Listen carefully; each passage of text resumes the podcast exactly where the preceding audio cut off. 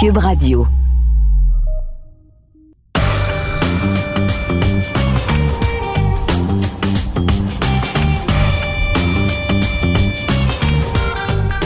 Cette semaine, au balado du champ gauche, on revient sur le marché des joueurs autonomes de la NFL. Après une semaine, je vais vous donner, selon moi, les meilleures mises sous contrat et également les moins bons coups. Et ça commence à sentir le baseball puisque dans dix jours, c'est déjà le début de la saison 2021 au baseball majeur. Aujourd'hui, tour d'horizon de la Ligue américaine.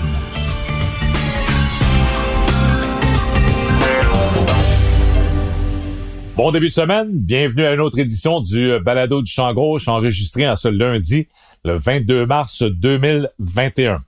Il y a une semaine exactement, c'était l'ouverture du marché des joueurs autonomes dans la NFL. Alors, euh, je vais en profiter cette semaine pour faire un petit peu un bilan. Les euh, signatures qui m'ont le plus impressionné et les moins bons coups également.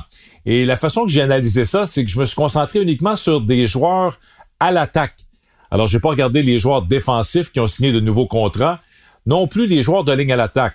On prend l'exemple de Joe Tooney. Joe Tooney a signé un gros contrat avec les Chiefs de Kansas City en tant que joueur de ligne à l'attaque, mais pour bien analyser l'impact que, ça va avoir sur les Chiefs, euh, faut regarder l'unité au complet. La ligne à l'attaque, c'est un, groupe de cinq, c'est l'unité de cinq. Alors, c'est difficile d'analyser euh, l'impact de Tooney présentement sans connaître qui seront les cinq joueurs de ligne. Alors, c'est pour cette raison que je ne parle pas de joueurs de ligne à l'attaque ici ou encore euh, des joueurs du côté défensif. Uniquement des joueurs qui auront un impact sur l'attaque. Alors, premier bon coup, selon moi, ce sont les Patriotes de la Nouvelle-Angleterre. Bon, on a beaucoup parlé des Patriotes euh, très actifs sur le marché des joueurs autonomes.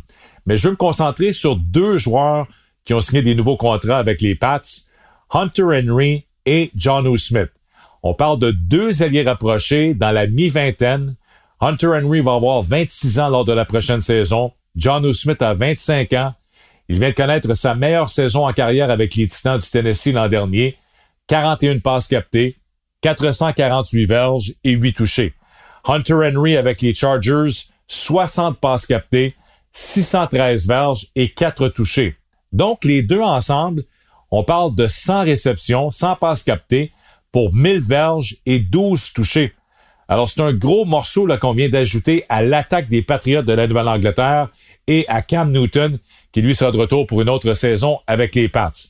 Et là, je regardais dans le passé, les Patriotes ont eu beaucoup de succès lorsqu'on avait Rob Gronkowski et bien sûr Aaron Hernandez. Alors, ce duo avait fait euh, la pluie et le beau temps. Euh, en début de carrière, les deux étaient dominants et ça représentait vraiment un casse-tête pour l'adversaire. Ils étaient trop rapides pour être surveillé par des secondaires, trop gros pour être surveillé par des demi-défensifs, et ça a permis à Tom Brady et à l'attaque des Patriots d'avoir beaucoup de succès.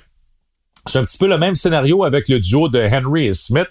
Euh, peut-être pas la même qualité, bien sûr, que, que, Gronk et Hernandez, mais quand même deux des meilleurs alliés rapprochés euh, de la NFL. Et comme je le mentionnais tantôt encore, dans la mi-vingtaine, donc plusieurs bonnes saisons euh, devant ces deux joueurs. Ça me rappelle aussi ce qu'on a fait du côté des Ravens. Souvenez-vous, il y a deux ans, les Ravens ont eu beaucoup de succès avec leur trio d'alliés rapprochés, avec Mark Andrews, avec Nick Boyle et avec Hayden Hurst. Et ça permettait à Lamar Jackson d'avoir des receveurs, des, gros receveurs euh, au centre du terrain, de bonnes cibles. Et Lamar Jackson avait eu beaucoup de succès. On avait un, bon jeu au sol. Euh, Lamar Jackson courait avec le ballon également. Alors, est-ce qu'on pourrait avoir un petit peu le, même genre d'attaque chez les Pats cette année, comme on l'a vu avec les Ravens il y a deux ans avec Lamar Jackson? Donc, Newton qui peut courir, de bons porteurs de ballon dans le champ arrière, et là, deux alliés rapprochés de premier plan, un en John O. Smith qui peut jouer également dans le champ arrière, qu'on peut utiliser euh, à différentes sauces, Hunter Henry. Alors, je pense que ce serait intéressant.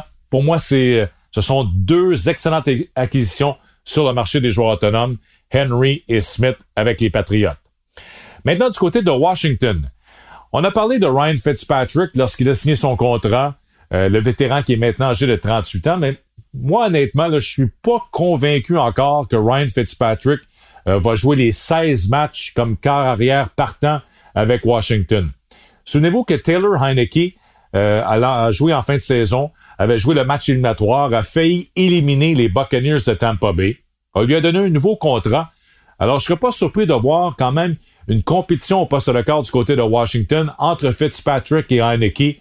Alors ça, ce sera à suivre au cours des, euh, des prochains mois lorsque ce sera l'ouverture des mini-camps et du camp d'entraînement. Mais, que ce soit Heineke ou Fitzpatrick, on est allé chercher un très bon receveur de passe sur le marché des joueurs autonomes en Curtis Samuel. Curtis Samuel était avec les Panthers, donc il connaît euh, déjà euh, l'entraîneur-chef Ron Rivera du côté de Washington. 25 ans lui aussi. Il vient de connaître sa meilleure saison en carrière avec les Panthers, 77 passes captées, 851 verges et également euh, dans le charrière, on lui a donné le ballon à 41 reprises, euh, soit sur des jet sweeps ou comme euh, comme porteur de ballon lorsqu'il il passait dans le champ arrière. 41 courses pour 200 verges et deux, deux touchés. Alors là, Curtis Samuel qui s'amène à Washington. Déjà Terry McLaurin, d'ailleurs, ce sont deux anciens coéquipiers dans les rangs universitaires ça devient très intéressant. Alors, Samuel, très bon coup, réussi par Washington. Donc, les Patriots avec Henry et Smith. Samuel avec Washington, c'est un des, euh, des c'est une des bonnes mises sous contrat au cours de la dernière semaine. Et je termine avec Jamal Williams. Jamal Williams, vous le connaissez avec les Packers de Green Bay. On avait le duo de Aaron Jones et Jamal Williams. Et moi, ce que j'aime de Jamal Williams, c'est évidemment ses qualités en tant que receveur de passe. Donc, lui, il a signé un contrat après quatre ans avec les Packers. Il s'en va avec les Lions de Détroit. Et là, on regarde dans le champ arrière chez les Lions et ça devient intéressant. DeAndre Swift, qui était une recrue l'an dernier, euh, qui a bien terminé la saison, autant comme porteur de ballon que comme receveur de passe. D'ailleurs, 46 passes captées pour DeAndre Swift l'an dernier. Et là, on amène Jamal Williams, qui lui, en carrière, a près de 1000 verges comme receveur alors, c'est non seulement un porteur de ballon, mais un très bon receveur dans le champ arrière pour les Lions de Détroit. Alors, ça, c'est la, selon moi, une des bonnes mises sous contrat. Peut-être un petit peu sous le radar, peut-être un peu du champ gauche, si vous voulez. Jamal Williams avec les Lions de Détroit. Et d'ailleurs, au cours des prochaines semaines, je vais revenir un peu plus tard sur les Lions, mais euh, j'aime beaucoup ce qui se passe présentement euh, du côté des Lions de Détroit dans la, la division nord de l'Association nationale. Maintenant, les moins bons coups, Andy Dalton. Bon, Andy Dalton avec les Bears de Chicago. Euh, bon, je comprends, on avait Nick Foles, on avait Mitchell Trubisky, là on s'en va dans une autre direction. On parlait de transactions avec Russell Wilson. On dit que les Bears avaient fait euh, des offres sérieuses. On était prêt à payer le gros prix pour Russell Wilson, ça n'a pas fonctionné. Moi, je suis pas convaincu qu'Andy Dalton, c'est vraiment la solution chez les Bears de Chicago. On se retrouve encore chez les Bears avec le pire quart arrière de la division. Aaron Rodgers à Green Bay, Kirk Cousins au Minnesota et Jared Goff à Détroit. Euh, je regrette là, mais Jared Goff est meilleur. Euh, Jared Goff s'est déjà rendu au Super Bowl. Alors Goff, selon moi, même s'il a été, il a eu une saison difficile avec les Rams l'an dernier et qu'on a un petit peu abandonné dans son cas, je pense que Goff est meilleur qu'Andy Dalton. Alors euh, les Bears c'est une solution à court terme, mais je pense encore une fois qu'on se retrouve avec le pire quart arrière de la division la division nord de l'Association nationale. Et l'autre mis sous contrat que je n'ai pas vraiment euh, pas vraiment impressionné, c'est AJ Green. Oui, c'est un gros nom, AJ Green. Euh, belle carrière avec les Bengals de Cincinnati. Et là, à l'âge de 33 ans, se retrouve avec euh, l'Arizona, les Cards de l'Arizona. AJ Green a signé un contrat d'un an seulement mais je pense pas que euh, AJ Green va avoir un impact sur l'Arizona. Est-ce que c'est vraiment mieux que Larry Fitzgerald, qu'on avait déjà un vétéran, euh, a été souvent blessé au cours des dernières saisons. Il a raté 23 matchs en 2018 et en 2019 au total. Euh, l'an dernier, aucun match de 100 verges. La dernière fois qu'il a atteint le plateau des 100 verges comme receveur de passe, il faut remonter au mois d'octobre 2018. Alors, ça fait un bout de temps KJ Green a vraiment été un facteur en raison des blessures. Euh, son meilleur match l'an dernier, ça a été 8 passes captées pour 96 verges. Alors oui, c'est un gros nom, mais je pense pas que ça va avoir un impact sur les Cards de l'Arizona. Euh, l'an dernier, oui, on est allé chercher DeAndre Hopkins, mais entre AJ Green, Larry Fitzgerald, je pense pas qu'on s'est vraiment amélioré du côté de l'Arizona avec la mise sous contrat du vétéran receveur de passe. Alors voilà pour mon euh, premier bilan du marché des joueurs autonomes dans la NFL.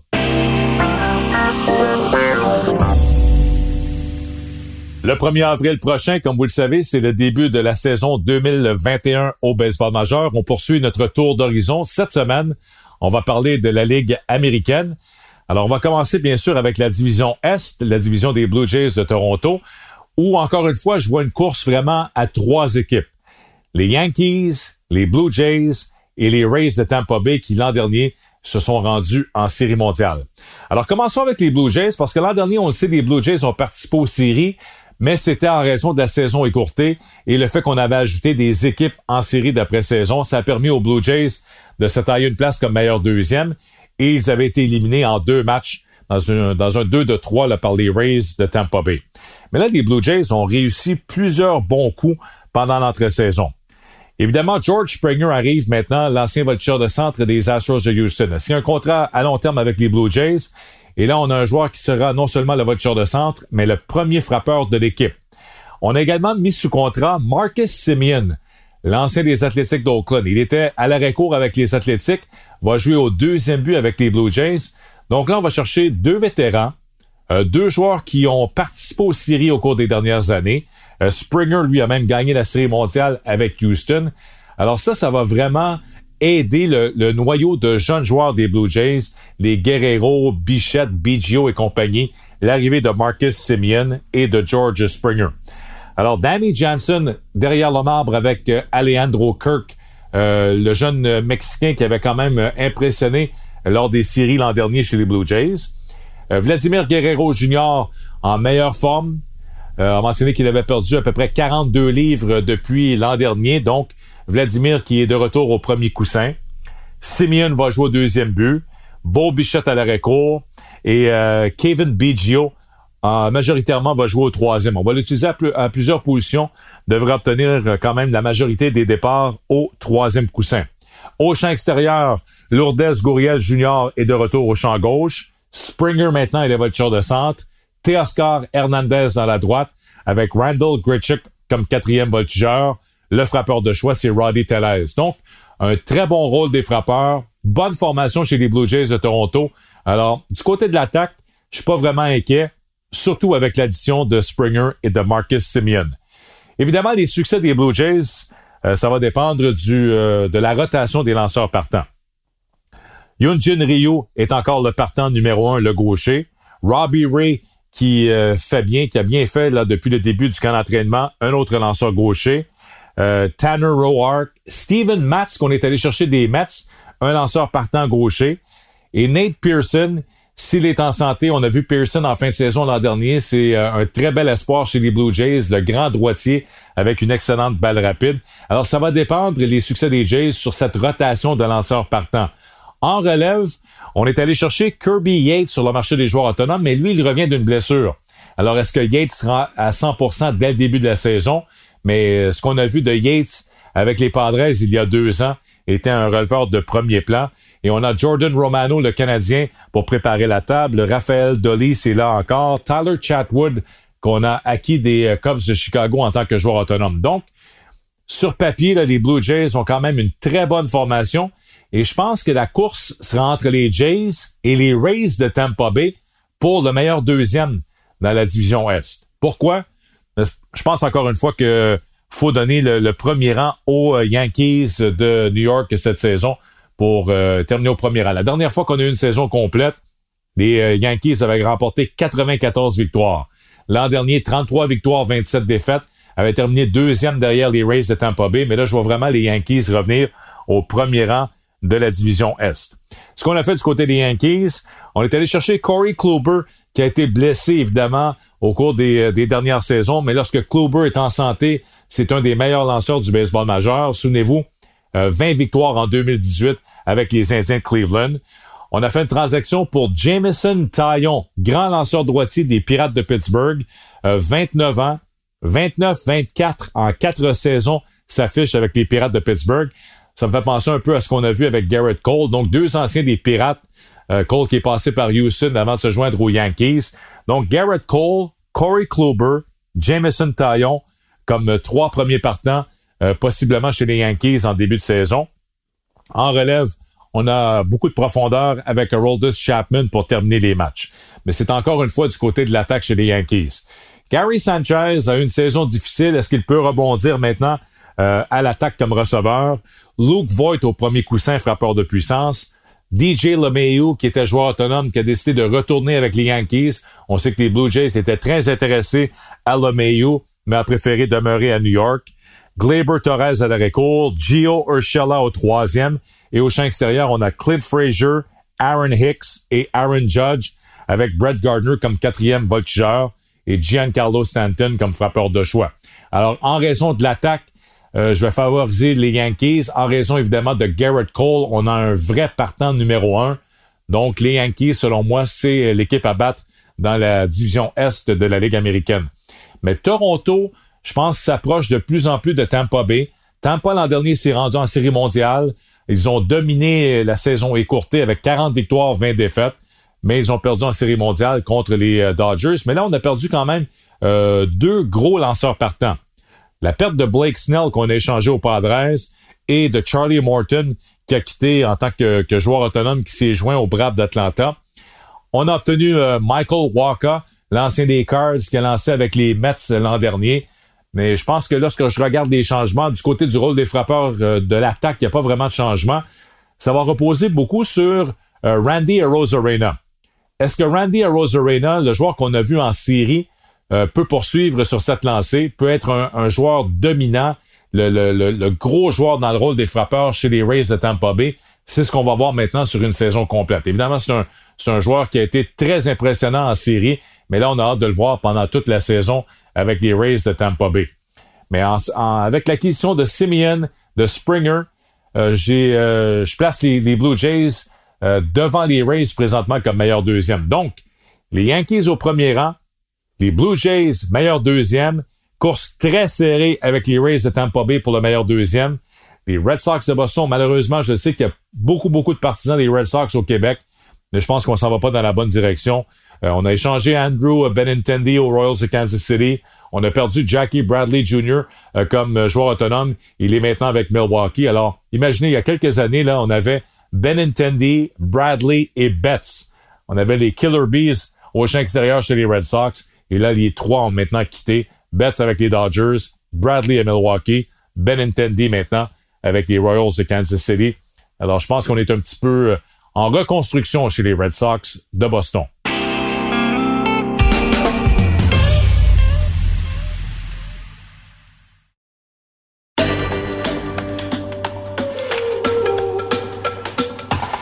On passe maintenant à la division centrale de la Ligue américaine où l'an dernier, trois équipes se sont qualifiées pour les séries d'après-saison. Les Twins du Minnesota, les Indiens de Cleveland et les White Sox de Chicago. Sauf que les Twins avaient terminé seulement un match devant les White Sox et les Indiens. Cette année, selon moi, ce sont les White Sox de Chicago qui sont euh, de loin la meilleure équipe de la section devant les Twins et les Indiens qui, euh, selon moi, ne sont plus vraiment un facteur. Je pense que pour Cleveland, la fenêtre s'est refermée. Ça me fait beaucoup penser à ce qui se passe maintenant du côté de Boston. Euh, je pense qu'on a quelques années maintenant pour euh, rebâtir cette équipe du côté des Indiens de Cleveland. La question chez les White Sox de Chicago, c'est que oui, sur papier, on a la meilleure équipe de la division, une des meilleures de la Ligue américaine. Mais là, on amène comme gérant Tony La Russa. Tony La Russa, un des meilleurs gérants de l'histoire. D'ailleurs, il est au temps de la renommée comme gérant. Mais là, il est âgé de 76 ans et n'a pas été gérant, n'a pas été dans l'abri des joueurs depuis 2011, alors qu'il avait gagné la Série mondiale avec les Cards de Saint-Louis. Alors, ce serait intéressant de voir LaRussa s'amener cette année avec une équipe très talentueuse et qu'est-ce qu'il peut faire comme gérant? Est-ce qu'il peut s'adapter à la, nouvelle réalité là, du baseball majeur après une absence de, de 10 ans? Les White Sox ont réussi de bons coups également euh, pendant l'entre-saison. Euh, la plus grosse mise sous contrat, c'est Liam Hendricks qui arrive comme releveur numéro un de l'équipe. Le releveur australien a signé un contrat de trois ans avec les White Sox. Et lorsqu'on regarde son rendement, lors des deux dernières saisons à Oakland, 39 sauvetages au total, 161 retraits au bâton en 100 dimanches de travail. Alors, c'est vraiment le releveur par excellence du euh, baseball majeur lors des deux dernières saisons, Liam Hendricks. Maintenant, avec les White Sox de Chicago. Euh, acquisition importante également avec Lance Lynn qui s'amène comme lanceur partant. Regardez son rendement avec les Rangers lors des deux dernières années. 22 victoires et 14 défaites s'affichent combinées en 2019. et en 2020 avec les Rangers. Alors, euh, Lynn sera un ajout important à cette rotation de lanceurs partants avec euh, Lucas Giolito en tête, Dallas Keuchel le gaucher. On amène Lynn maintenant au sein de la rotation et on a Dylan Cease comme quatrième lanceur partant. Très intéressant comme rotation pour les White Sox. Euh, en relève, on a beaucoup de profondeur et comme je le mentionnais, ça se termine avec Liam Hendricks comme releveur numéro un en fin de match. Rôle des frappeurs impressionnant. Yasmani Grandel, le receveur. Jose Abreu au premier. Au deuxième but, c'est Nick Madrigal. À l'arrêt court, Tim Anderson, un excellent frappeur. Johan Moncada est au troisième. Et au champ extérieur, on a Eloy Jimenez dans la gauche, euh, Lewis Robert au champ centre et Adam Eaton dans la droite. Dans le cas de Lewis Robert, l'an dernier a terminé deuxième pour le titre de recrue par excellence, a remporté le gant d'or au champ centre. Il, a, il est âgé de 23 ans seulement. 11 circuits, 31 points produits et 9 buts volés euh, dans la saison écourtée l'an dernier pour Lewis Robert. Euh, j'ai l'impression que Robert sera un joueur d'impact cette année pendant une saison complète. Euh, j'ai hâte de voir également son rendement à l'attaque parce que l'an dernier, Samuel au bâton laissait un peu à désirer. Mais je pense qu'il a le potentiel pour 25 circuits, 25 buts volés et un autre gant d'or au champ centre avec les White Sox de Chicago. Donc, les White Sox, l'équipe à battre dans la section centrale, une des meilleures formations de la Ligue américaine. Pour le deuxième rang maintenant, je dois y aller avec les Twins du Minnesota euh, devant les Indiens. Je le mentionnais tantôt, les Indiens en reconstruction. Euh, Francisco Lindor a quitté échangé aux Mets. Carlos Carrasco a été échangé. Alors, beaucoup de travail chez les Indiens euh, au cours de la prochaine saison. Avec les Twins maintenant, on est allé chercher Andrelton Simmons comme joueur d'arrêt court. On a ajouté Jay Happ comme lanceur partant, le vétéran lanceur gaucher. Déjà, on avait quand même une bonne équipe euh, chez les Twins la saison dernière. Comme je le mentionnais, on a terminé au premier rang 36 victoires, 24 défaites. Euh, Kenta Maeda, Jose Berrios, Michael Pineda et Jay Happ comme lanceur partant. C'est intéressant. Euh, le rôle des frappeurs, Miguel Sano au premier but, Jorge Polanco au deuxième. On amène Simmons à l'arrêt court.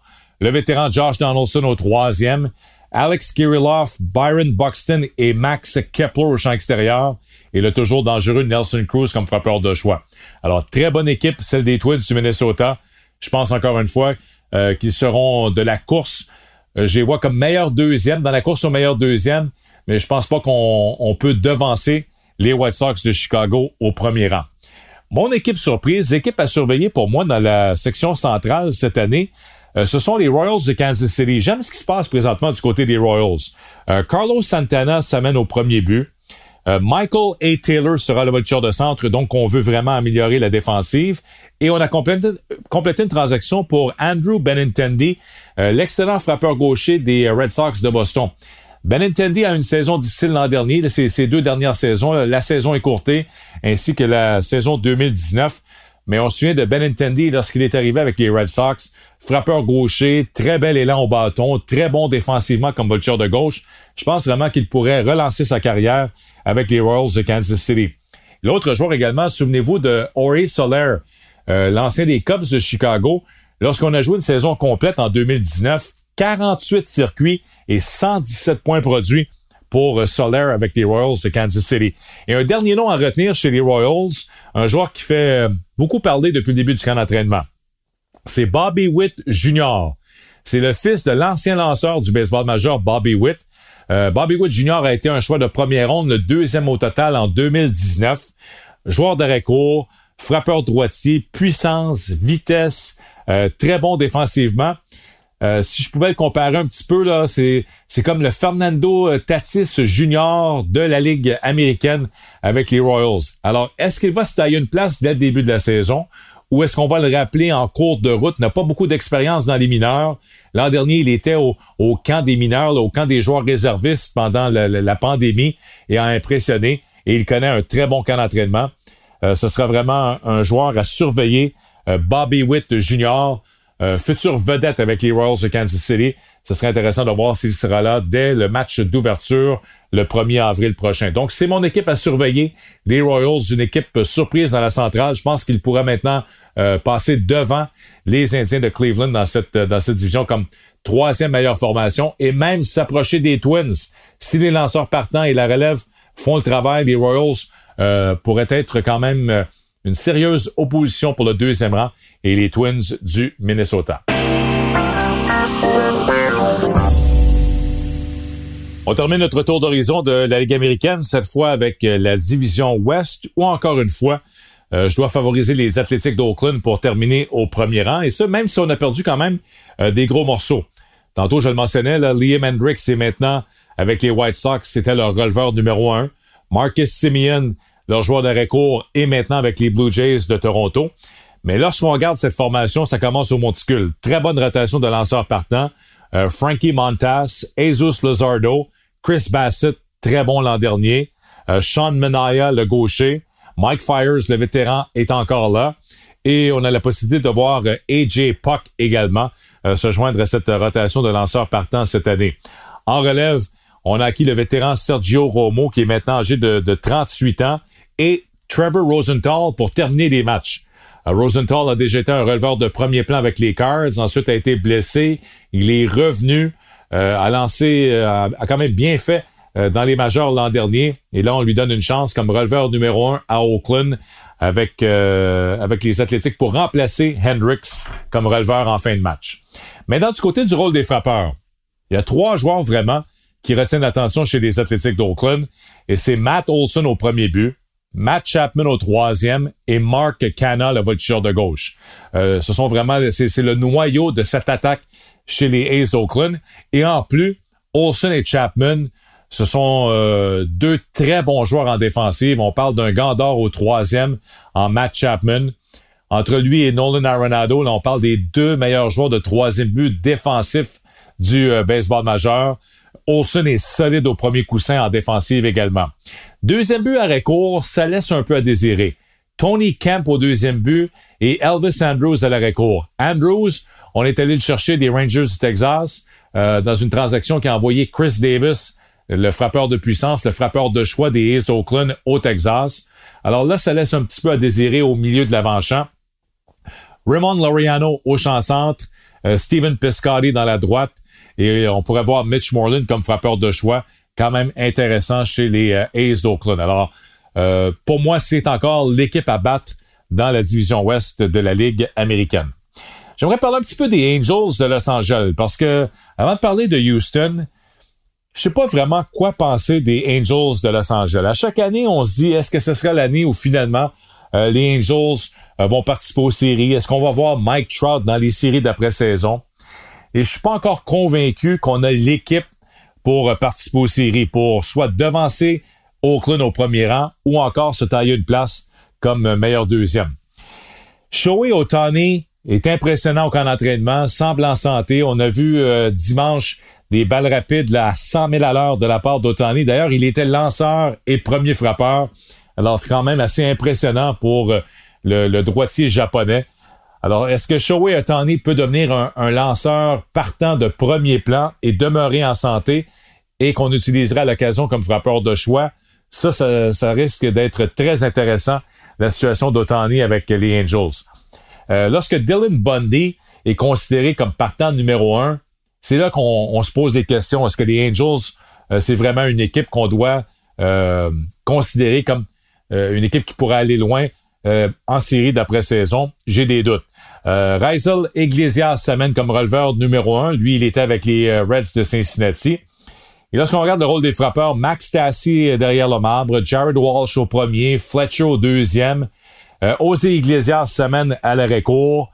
Ça, c'est quand même une, une, acquisition intéressante. Anthony Rendon est de retour au troisième but pour une deuxième saison, l'ancien des Nationals.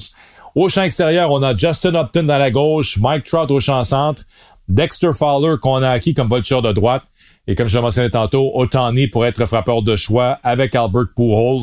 Euh, ça pourrait être euh, les deux frappeurs de choix chez les euh, Angels. Mais comme je le mentionnais tantôt, j'ai des doutes concernant leur personnel de lanceurs partants. Je, ne pense pas qu'on a euh, un personnel de lanceur qui peut rivaliser avec les Athletics d'Oakland et même à ce moment-là avec euh, les Astros de Houston dans la division ouest de la Ligue américaine.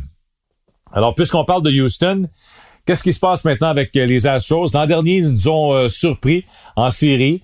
Euh, ont failli éliminer les Rays en série championnat de la Ligue américaine.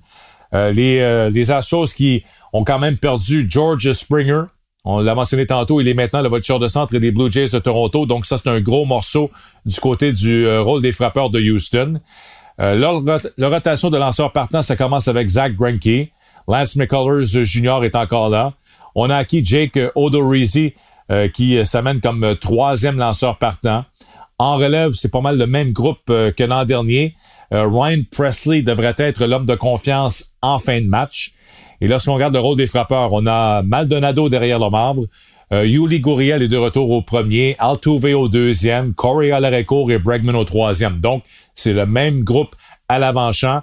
Michael Brantley a failli signer avec les Blue Jays de Toronto, lui aussi en tant que joueur autonome, finalement a décidé de demeurer à Houston. Euh, c'est lui qui sera encore le voiture de, de gauche partant. Miles Straw va remplacer Springer au champ centre. Kyle Tucker est maintenant le voiture de droite chez les, euh, les euh, Astros. Et Jordan Alvarez, qui était euh, blessé l'an dernier, mais Alvarez, on se souvient de lui il y a deux ans, l'impact qu'il avait eu chez les Astros de Houston. Alors, s'il est en santé, comme frappeur de choix, ça devient très intéressant pour Houston. Donc, encore quand même une bonne formation, mais j'ai l'impression qu'Oakland, c'est encore l'équipe à battre du côté de, de la division Ouest. Et comme je le mentionnais tantôt, les Angels, quoi, penser euh, des Angels de Los Angeles? Mais pour l'instant, j'y vais avec Oakland au premier rang, Houston au deuxième rang, Houston dans la course au meilleur deuxième et les Angels au troisième rang de la division ouest de la Ligue américaine.